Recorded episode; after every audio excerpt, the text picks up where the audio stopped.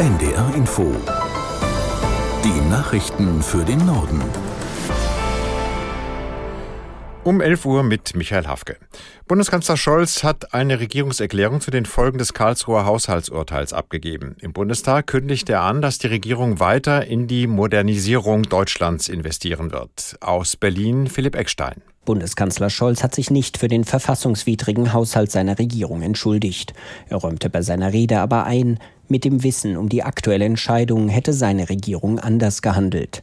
Das Urteil schafft eine neue Realität, sagte der SPD-Politiker, und zwar für die Bundesregierung und die Länder. Die Beratungen darüber, wie damit umzugehen ist, seien noch nicht abgeschlossen.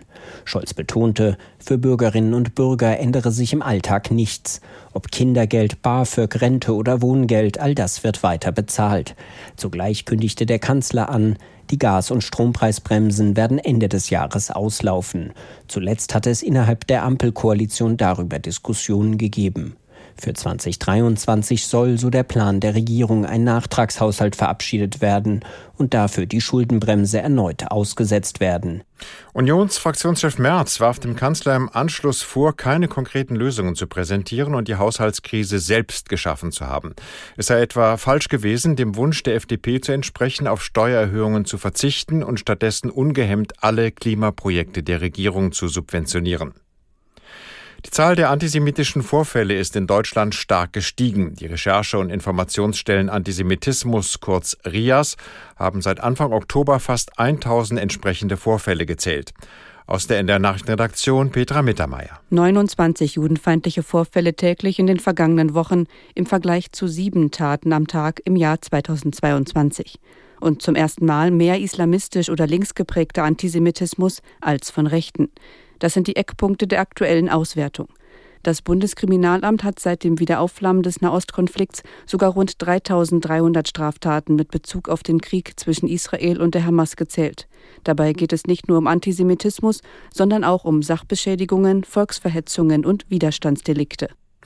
Weitere Geiseln der Terrororganisation Hamas im Gazastreifen sind frei. Elf Verschleppte sind gestern Abend an das Rote Kreuz übergeben worden. Unter ihnen sind auch zwei deutsche Teenager. Das hat Bundesaußenministerin Baerbock mitgeteilt. Im Gegenzug durften 33 palästinensische Häftlinge die israelische Haft verlassen. Möglicherweise lässt die Hamas heute weitere Geiseln frei. Israel hat Medienberichten zufolge eine neue Liste mit zehn Namen erhalten. Zuvor hatten sich beide Seiten unter Vermittlung Katars darauf geeinigt, die Feuerpause Pause im Gazastreifen zu verlängern.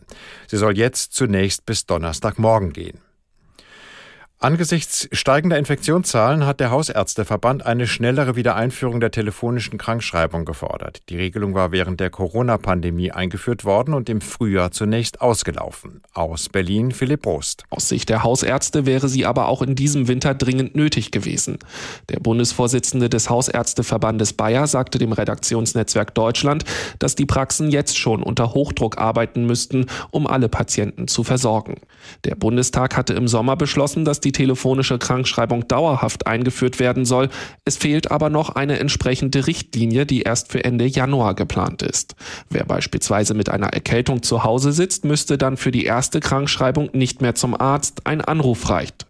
5,5 Millionen Menschen in Deutschland haben im vergangenen Jahr in Häusern oder Wohnungen gelebt, die sie nach eigener Einschätzung aus Geldmangel nicht angemessen heizen konnten. Das geht aus Daten des Statistischen Bundesamts hervor. Demnach hat sich der Anteil der Betroffenen im Vergleich zu 2021 verdoppelt.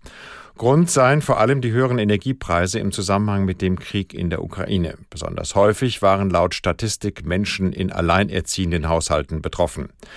Auch europaweit ist die Zahl der Menschen gestiegen, die aus finanziellen Gründen ihre Wohnungen nicht ausreichend heizen konnten. In Bulgarien war es jeder fünfte, im EU-Durchschnitt etwa jeder zehnte. Deutschland liegt mit einem Anteil von 6,6 Prozent deutlich darunter. Das waren die Nachrichten.